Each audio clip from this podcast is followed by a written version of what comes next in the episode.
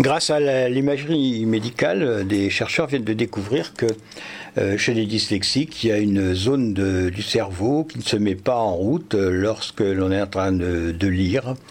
Et, je trouve que cette avancée est formidable. Bien sûr, on savait que notre cerveau euh, n'était pas, ne fonctionnait pas, du moins comme les autres personnes, les gens dits normaux.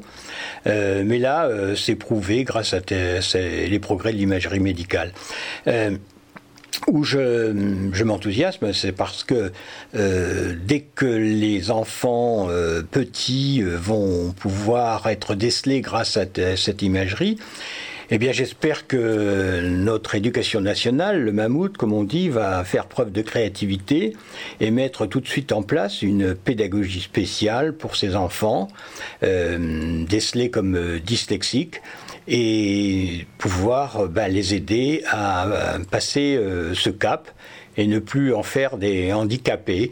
Euh, mm, ça serait vraiment une belle avancée. Euh, maintenant, est-ce que la lourdeur de l'administration va le permettre? Ça, ça peut demander de nombreuses années, malheureusement.